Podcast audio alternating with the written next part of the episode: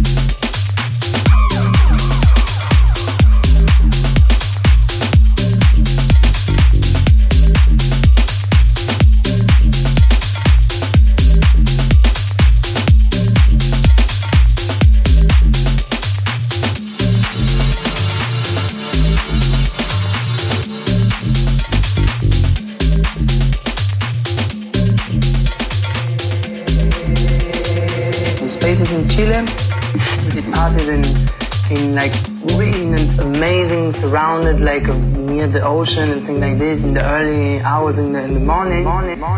It's like music becomes like something totally like religious, yeah. Religious, really, like you're completely shocked. if